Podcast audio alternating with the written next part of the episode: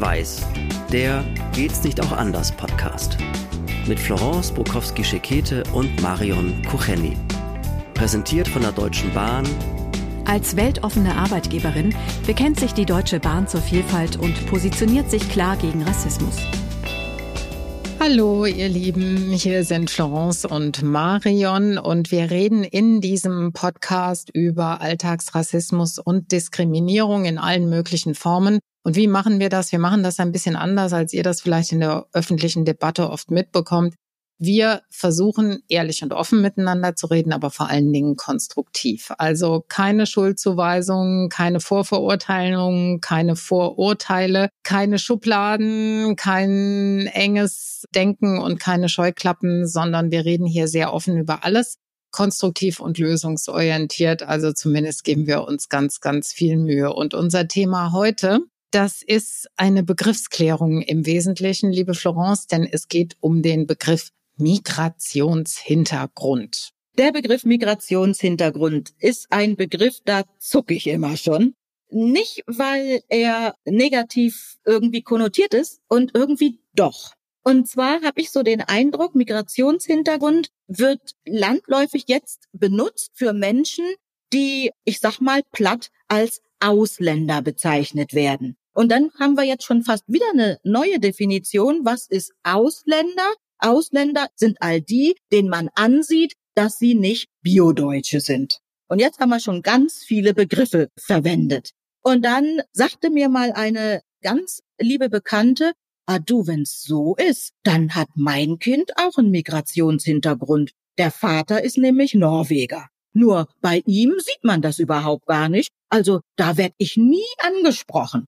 Und dann haben wir uns mal auf den Weg gemacht und mal wirklich geguckt, was bedeutet das oder wie ist die Definition? Und es heißt ja, wenn jemand in seiner Familie einen nicht in Deutschland geborenes Familienmitglied hat, beziehungsweise wenn nach 49 in der Familienhistorie jemand ist, der nicht biodeutsch ist. Wow, das ist echt anstrengend, ne? Das ist eine anstrengende Definition. Also nach 49 geboren oder nach 1949 könnte auch Vater oder Mutter sein. Also als Person mit Migrationshintergrund werden Menschen definiert, alle nach 1949 auf das heutige Gebiet der Bundesrepublik Deutschland zugewanderten, sowie alle in Deutschland geborenen Ausländer und alle in Deutschland als Deutsche geborenen mit zumindest einem nach 49 zugewanderten oder als Ausländer in Deutschland geborenem Elternteil. Okay, ich stelle gerade eben fest, ich habe einen Migrationshintergrund weil also meine Familie väterlicherseits kam 1950 quasi hier rüber in das heutige Gebiet der Bundesrepublik. Und geboren sind die da, wo eben heute nicht mehr deutsches Gebiet mehr ist, nämlich in Ostpreußen. Das ist ja heute polnisch. Also mit anderen Worten habe ich nach dieser strengen Definition einen Migrationshintergrund. Da fragen sich natürlich Menschen in zweiter und dritter Generation, wann hört das mal auf? Wann hört das auf? Wann muss ich jetzt nicht mehr sagen, ich habe einen Migrationshintergrund? Das ist wirklich eine sehr berechtigte Frage. Denn würde man mich jetzt fragen, würde ich sagen, ich habe keinen Migrationshintergrund. Aber nach der Definition habe ich natürlich einen. Das ist mal das Erste. Das Zweite ist, warum ist das eigentlich wichtig? Warum ist das eigentlich überhaupt wichtig? Wenn wir miteinander leben und wenn ich einem anderen Menschen begegne, und ich begegne dem erstmal als Menschen und egal welche Hautfarbe er hat oder wie er sonst wie aussieht, gekleidet ist oder als was er sich selber definiert, es ist doch erstmal der Mensch. Und wir machen schon wieder die Schublade auf und sehen jemanden, der nicht, ich bemühe jetzt mal das absolut krasse Klischee, blond und blauäugig ist. Und zack, ist wahrscheinlich auch die nächste Frage, die dann kommt, wo stammst du eigentlich her? Also dieser Begriff Migrationshintergrund wird ja für unterschiedliche Dinge benutzt. Ich weiß, aus dem Schulkontext wird er benutzt, in den Statistiken, um zu definieren, wie hoch ist der Anteil der Schüler und Schülerinnen mit Migrationshintergrund. Da habe ich dann auch schon mal gefragt, gut, nach welcher Definition gehen wir denn jetzt? Gehen wir nach der, die ich gerade vorgelesen habe? Oder Gehen wir nach der Definition hörbaren Migrationshintergrund, kreuzt sich da also an, weil Deutsch nicht die deutsche Alltagssprache ist? Oder wonach gehe ich? Gehe ich nach sichtbarem Migrationshintergrund, dann sind die Zahlen aber auch nicht korrekt. Dann wäre mein Kind selbstverständlich bei Migrationshintergrund angekreuzt. Ja, aber das sagt noch überhaupt gar nichts. Das sagt null weil er braucht weder Sprachförderkurse, noch muss man in sonst irgendeiner Art und Weise auf ihn intellektuell Rücksicht nehmen. Also da habe ich dann auch oft schon gefragt, was sagt uns das jetzt? Es ist in jedem Fall immer, korrigier mich, wenn du es anders siehst, aber es ist immer eine Stigmatisierung. Migrationshintergrund ist immer ein Stigma. Es gibt keinen Zusammenhang, in dem das positiv konnotiert ist, oder? Absolut. Also das sehe ich auch so. Und wie gesagt, bei der Bekannten, die dann sagt, ja, aber mein Kind ist halber Norweger. Wenn das Kind aber einen deutschen Pass hat, bleibe ich mal im schulischen Kontext, dass gar nicht bekannt ist, dass der Vater Norweger ist, ja, dann wird da das Kreuz bei Deutsch gemacht. Von daher sage ich, im schulischen Kontext müssen wir diese Frage anders stellen. Also, oder erstmal, was wollen wir eigentlich wissen? Ist es wirklich spannend zu wissen, ich habe eine Schule mit Schweden, Norweger, türkischen Staatsbürgern, afrikanischen Staatsbürgern, aus welchem Land auch immer Afrikas sie dann kommen. Ist das interessant oder ist einfach interessant, wer spricht die deutsche Alltagssprache oder wer nicht? Und dann müssten wir eine andere Kategorisierung finden und müssten einfach dieses Wort überhaupt erstmal streichen. Und ich wäre auch ehrlich gesagt sehr dafür, es zu streichen, einfach weil diesen negativen Beigeschmack wird es nie mehr loskriegen. Wir werden es nicht umwidmen können in der Wahrnehmung. Es wird immer einen negativen Beigeschmack haben. Migrationshintergrund heißt immer nicht so fähig wie andere. Und wir brauchen da eine neue Begrifflichkeit, die sich an den sprachlichen Fähigkeiten orientiert. Und ich finde, da kann man es ja verhandeln. Da kann man sagen, spricht die deutsche Sprache also muttersprachlich, spricht die deutsche Sprache mit Einschränkungen, spricht die deutsche Sprache schlecht, braucht Förderung und so. Das könnte man ja machen, oder? Wenn ich jetzt beim schulischen Kontext bleibe, ist das auch viel genauer. Also ich sag mal, ich kann mit dieser Information was anfangen. Höre ich aber, die Schule hat einen Migrationsanteil von 90 Prozent. Ja, eigentlich muss man dann zurückfragen, ja und jetzt? Das hat ja immer diesen Gedanken, ja, und deshalb ist die Schule anstrengend. Ja, und deshalb braucht die Schule mehr Förderung. Ja, und deshalb ist es da und so weiter. Und das stört mich schon länger. Also Schule mit Migrationshintergrund oder hohem Migrationsanteil. Im zweiten Satz heißt das immer, es ist eine Brennpunktschule. Da ist alles schwierig. Und das Potenzial wird auch gar nicht gesehen und so, ne? Ich habe auch jemanden im Bekanntenkreis, der an der Förderschule arbeitet. Und ja, Förderschule hat aus verschiedenen Gründen leider oft einen hohen Anteil an Kindern eben mit diesem Migrationshintergrund. Und das ist sowieso schon ein sehr schwieriges Umfeld aus vielen, vielen Gründen. Und die Kinder, die keinen Migrationshintergrund haben, die kommen aus einem schwierigen sozialen Umfeld. Also es ist sehr, sehr schwierig. Und dann ein Schulfest zu machen, an dem es genau darum geht, diese Unterschiede, auch diese unterschiedlichen Herkünfte mal so ein bisschen kennenzulernen übers Essen, über alles Mögliche, ne? Also über besondere Bräuche oder irgendwas. Und da mal ganz zwanglos zusammenzukommen und das auch mal als Bereicherung zu begreifen. Das war so anrührend, dass man da auch mal anders hingehen kann. Und das hat auch, glaube ich, die Jungs und Mädels unheimlich viel gegeben an Wertschätzung und auch an dem Gefühl, ich bin was wert und die Kultur, aus der ich stamme, die ist was wert und die ist interessant und da sind auch andere irgendwie ein bisschen beeindruckt davon, von unseren Trachten oder von all dem. So wird das bei uns fast nie gesehen. Es wird immer nur als Problem gesehen und es mal auf die andere Seite zu heben und mal zu sagen, ey, das hat auch so viel mit Respekt zu tun, ne? den man Menschen auch einfach mal entgegenbringen muss. Die kommen auch aus einer Kultur, die sind auch mit gewissen Normen und sowas alles aufgewachsen. Warum interessieren wir uns dafür nicht, ja? Warum betrachten wir das alles als Problem? Da geht's einfach schon los. Absolut. Und Sprache schafft ja Wirklichkeit, sagt man immer so nett, wenn wir mal wirklich in uns gehen, jeder für sich, und man sich fragt, bei dem Wort Migrationshintergrund, kommt da eher ein Gefühl von Wärme, von Wonne, von Positiven? Oder habe ich da eher ein Gefühl, oh, Problem?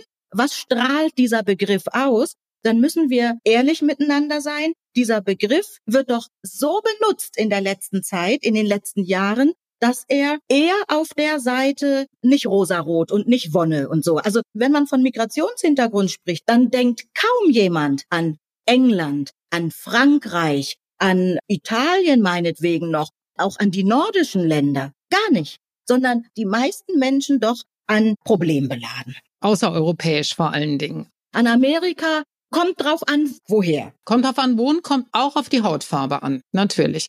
Es ist eigentlich ein Plädoyer jetzt zu sagen, wir müssen zu anderen Begrifflichkeiten kommen. Dieser Begriff muss raus aus der gesellschaftlichen Debatte. Migrant genauso. Ja, absolut. Das wird politisch instrumentalisiert und schon allein das müsste eigentlich jedem, der auch unsere Grundwerte wirklich ernst nimmt und verteidigen will, dem müsste das wirklich so zuwider sein, dass er sagt, ich benutze diese Sprache nicht. Also das wäre wirklich auch mal ein Appell. Und im Übrigen, Florence, ich finde den Begriff Biodeutsche ganz, ganz furchtbar. Von mir erscheint sofort so ein buntdeutscher Mädel, also was ganz Furchtbares vor meinem geistigen Auge, das ich auch nicht sein will. Also ich bin jemand, der eher so dem blonden und blauäugigen Phänotyp entspricht, aber ich will das nicht sein und ich will nicht in diese Ecke und ich will nicht Biodeutsche genannt werden. Ich bin deutsche Staatsbürgerin, Punkt. Mehr gibt es dazu erstmal gar nicht zu sagen. Das ist das rein strukturelle. Und ansonsten bin ich der Mensch Marion Kucheni. Weil eben auch dieser Begriff, ich meine, das ist ja ein Kunstbegriff, ne? Biodeutsch ist ja ein Kunstbegriff sowieso, aber auch der ist kein Kompliment. Ich meine, er ist nicht ganz so negativ belastet wie jetzt ähm, Migrant oder Migrationshintergrund, aber er ist nicht in einem schönen Kontext entstanden. Ich zucke da immer so ein bisschen zusammen, weil es für mich immer so einen leicht rechten Gu hat und äh, ne, oh, Biodeutscher, ne? Das ist so, es hat sowas wie Volksdeutscher und so, ne? Nein, ich finde, wir sollten über diese ganzen Nomenklaturen, diese ganzen Kategorisierungen, da müssen wir uns wirklich mal ernsthaft mit auseinandersetzen. Interessanterweise, also entweder traut sich niemand wirklich aus der Politik an dieses Thema dran, weil sie alle denken, das hat Tellerminencharakter oder so, oder sie wollen es gar nicht, ja. Sie sehen es gar nicht ein. Also ich glaube, solange wir noch mit Begrifflichkeiten arbeiten, wie Migrant, Migrationshintergrund, Ausländer, Asylanten, und solange wir diese Begrifflichkeiten noch benutzen, ist eben, um etwas abzugrenzen, der Begriff Biodeutsch in diesem Vokabular mit drin. Es dient dazu, abzugrenzen. Und ich glaube, da müssen wir auch irgendwann von weg, dass wir anfangen, die Menschen in diese Kategorien zu packen. Wenn jemand im Laden eine Schokolade geklaut hat, dann ist es mir herzlich egal, zunächst mal, ob das ein Migrant ist, jemand mit Migrationshintergrund, dann frage ich ja immer ketzerisch Engländer oder Norweger oder Schwede oder was, nur so. Also es ist mir eigentlich völlig wurscht, ja, sondern ein Mensch, der aus irgendeinem Grund meint, er müsse diese Schokolade mitnehmen, ohne zu bezahlen, hat dieses getan. Mir ist es egal, was dann dahinter steckt. Und das wäre so ein Wunsch von mir, dass man aufhört, auch die Nachrichten, dass aufgehört wird, da dann zu sagen, wer das ist. Sorry, dann können Sie gleich den Namen sagen. Es ist auch ganz oft so, dass es heißt, ja, ihr Medien, ne? Ihr Medien, dann sagt doch, wo er herkommt. Der kommt doch aus Eritrea. Wir wissen das doch wo ich immer denke, ja, es hat auch einen Grund, diese Zurückhaltung ganz oft, das ist ja dann auch oft so diese Zurückhaltung, ja, die gibt es auch teilweise selbst auferlegte Zurückhaltung, die Nationalität zu nennen. Das ist, Florence, nach meinem Eindruck so, weil die Menschen, die es hören, nicht damit umgehen können, dass Kriminalität kein nationales Alleinstellungsmerkmal ist. Du bist kriminell und dann bist du ein krimineller Mensch. Dann bist du nicht ein krimineller Deutscher, und du bist auch nicht ein krimineller Engländer und du bist auch nicht ein krimineller Eritreer. Du bist erstmal der Mensch, die Person, die irgendwie kriminell geworden ist. Und das sofort miteinander zu verbinden und so zu tun, als ob kein Deutscher jemals irgendwo was geklaut hätte, aber dafür jeder Eritreer und jede Eritreerin natürlich selbstverständlich irgendwas klaut, das finde ich ja an sich schon mal zutiefst rassistisch und unmenschlich, ja. Und es hat auch was Psychologisches, weil wenn ich höre, das war jemand anderes und keiner von in Anführungsstrichen uns, dann kann man sich immer auch auf so ein Schemelchen setzen und sagen, ah ja, wir sind gut. War ja die anderen. Ist nicht unser Problem, weil waren ja die anderen. Das ist so. Ich sage übrigens auch immer schon in meinen Moderationen, beziehungsweise ich gebe mir sehr Mühe, das zu tun, dass ich das so umschreibe, dass ich sage, die Menschen, die zu uns kommen oder die Menschen, die bei uns Schutz suchen. Ich versuche das wirklich immer darauf hinzuheben, dass ich sage, Freunde, in erster Linie sind das mal über allem und vor allem Menschen. Das sind Menschen. Es gibt Probleme, das ist überhaupt gar keine Frage. Darüber muss man reden. Das muss man miteinander verhandeln. Das ist eine Belastung. Das hat verschiedene Gründe, dass die zu uns kommen. Ja, es hat aber in der Regel Gründe. Niemand macht das irgendwie aus Spaß und Dollerei. Da müssen wir ernsthaft drüber reden. Ja, aber nicht mit diesem menschenverachtenden Vokabular und auch nicht in solchen Kontexten. Ja, das ist etwas, das stört mich, wie gesagt, schon lange. Ja, jetzt würde uns interessieren, wie ihr darüber denkt. Ist dieser Begriff Migrationshintergrund für euch auch so problembeladen oder sehen wir das nur, weil wir jetzt schon so in diesem Inner Circle sind? Schreibt uns, das würde uns interessieren. Lasst uns Kommentare da. Schreibt uns vielleicht aber auch, wie ihr die Begriffe in eurem Sprachgebrauch ersetzt. Weil es ist ja nicht nur, dass man sagt, man soll einen Begriff nicht mehr sagen, sondern haben wir vielleicht auch eine Alternative, was wir sagen können. Also das würde uns wirklich interessieren. Ihr findet uns, Marion und mich, überall auf Social Media, egal wo ihr hinklickt. Wir sind irgendwie immer da. Also von daher folgt uns, folgt unserem Podcast und bitte, bitte schreibt uns, weil uns das wirklich interessiert. Und wie in allen Folgen heißt es auch diesmal mehr denn je, reden und zusammen. Das war Schwarz-Weiß der Geht's nicht auch anders Podcast mit Florence Bukowski-Schekete und Marion Kucheni.